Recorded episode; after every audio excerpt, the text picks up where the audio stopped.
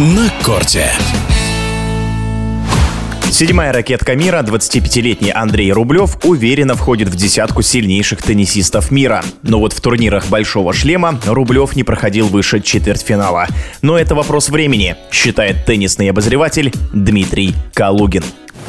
Здесь разговор, наверное, нужно начать с того, что у каждого человека и теннисиста есть потолок своих возможностей. Я не говорю, что Рублев на данный момент достиг своего потолка. С другой стороны, на данный момент кажется, что он где-то близко возле этой планки, этого потолка, потому что удерживаться первой десятке на протяжении нескольких сезонов, это, конечно, более чем достойный уровень. И нельзя сказать, что Андрей Рублев находится прямо вот так э, слишком откровенно в тени Данила Медведева. Да, Медведев, безусловный топ. Он один из 27 теннисистов вообще за всю историю, которые возглавляли рейтинг ATP. 27 за 53 года. Начиная с 70-го года всего 27 теннисистов были вот на этой первой строчке. Так что Медведев в этом плане вообще уникум. И насколько уместно сравнение с уникумом? Вот в чем вопрос. Во-вторых, у Андрея Рублева есть, безусловно, достижения, которые говорят о нем не просто как о игроке десятки, а о выдающемся теннисисте. Он олимпийский чемпион, давайте не забывать об этом. Он выиграл Олимпийские игры в миксте.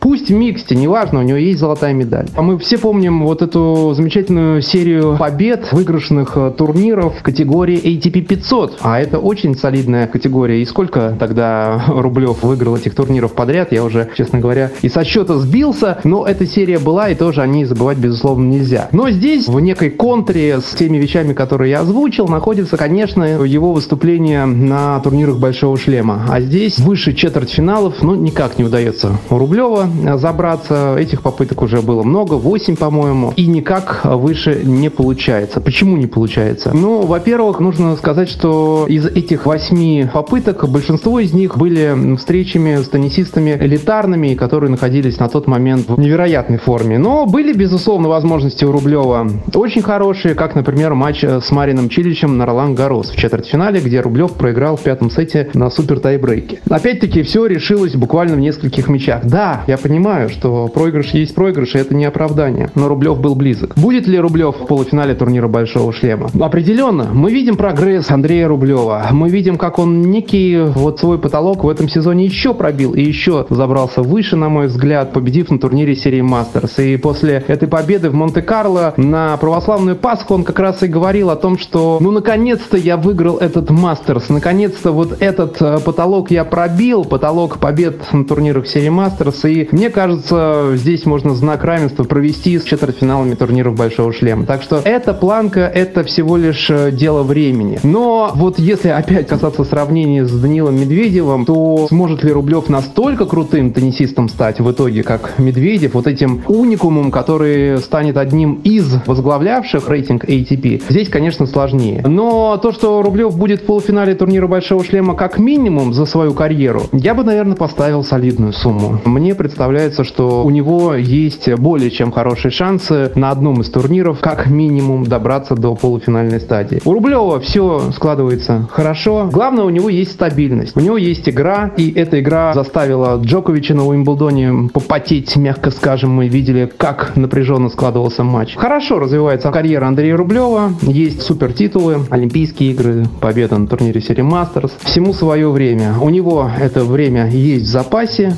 и результат будет. Я думаю, что нужно в этом сезоне ставить задачу побороться за то, чтобы закончить год в топ-5, потому что у Андрея есть все возможности для этого, по его таланту, по его игре и форме, которую он сейчас набрал. Ну а дальше будет видно. Это был комментарий теннисного обозревателя Дмитрия Калугина. На корте.